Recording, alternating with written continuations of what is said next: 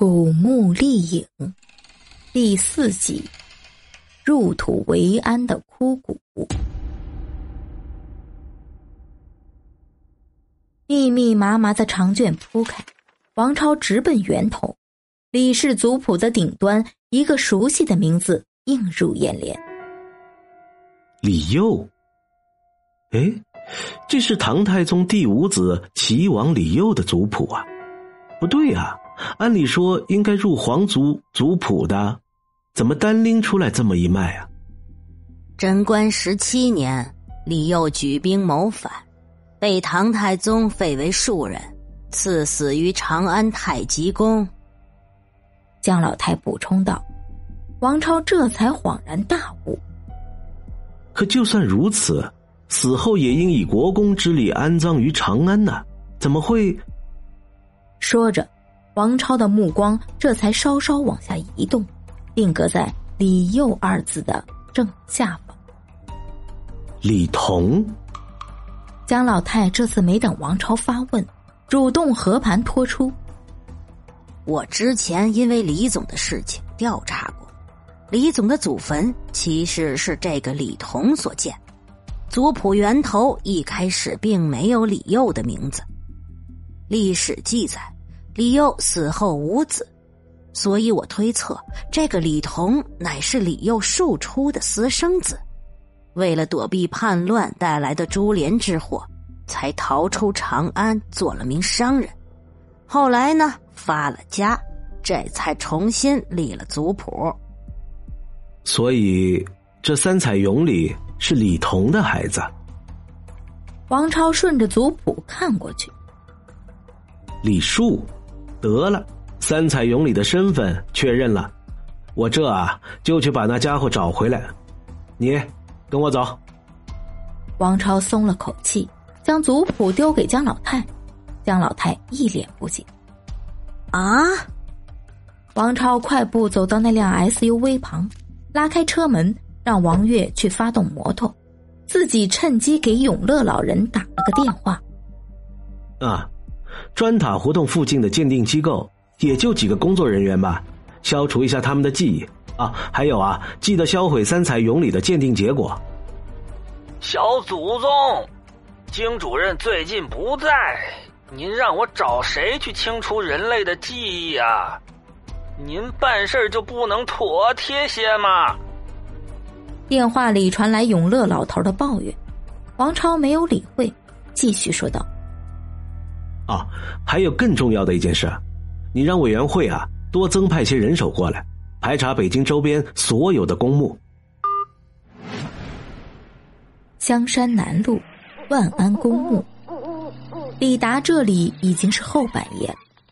王月将摩托车远远停靠在隐蔽的地方，随后跟着王超和江老太的脚步，躲在了几团冬青的后面。这什么意思啊？为什么要来公墓啊？江老太一头雾水，却也不得不缩好脖子藏匿起来。王超特意找了个头顶有路灯的地方蹲下，似乎根本不在意会不会有人发现他。深秋时节，北京温差大，夜里已经能呼得出白气来。王超跺了跺脚，把双手揣起来。你知道吗？陪葬品和死人待的时间久了，是能感受到亡者的心情的。江老太打了个哆嗦，王月听了，缓缓转过头。您怎么知道？别提了，我曾经历过一场大的变故，被遗弃在一个黑暗的地方，那里除了万人枯骨啊，别无他物啊。所以。您认为是三才勇在为李树报仇？没错，三才勇本就和李树铸造融为一体，自然更能感受到李树的痛苦和那被生父牺牲的悲哀。所以我猜啊，李总遭遇的种种不测，正是那三才勇的复仇。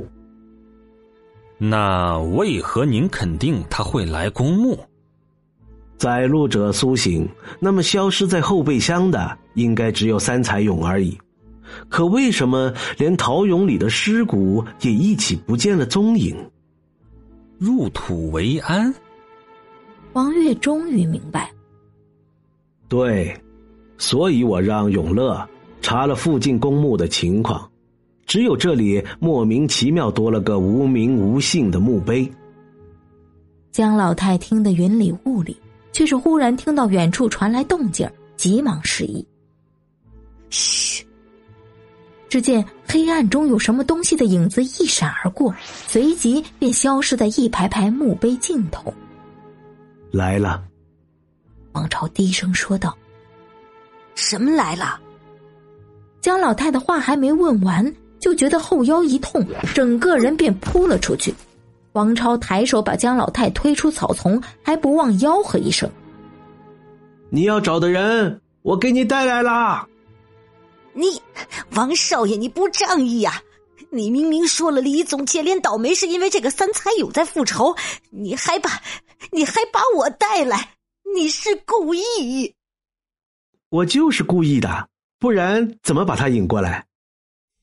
王超眨了眨左眼，话音刚落，一道白影便迅速袭来，从王超的头顶轻盈越过。王超抬头，借着头顶路灯的光线。看到了一张俊俏而美艳的面庞。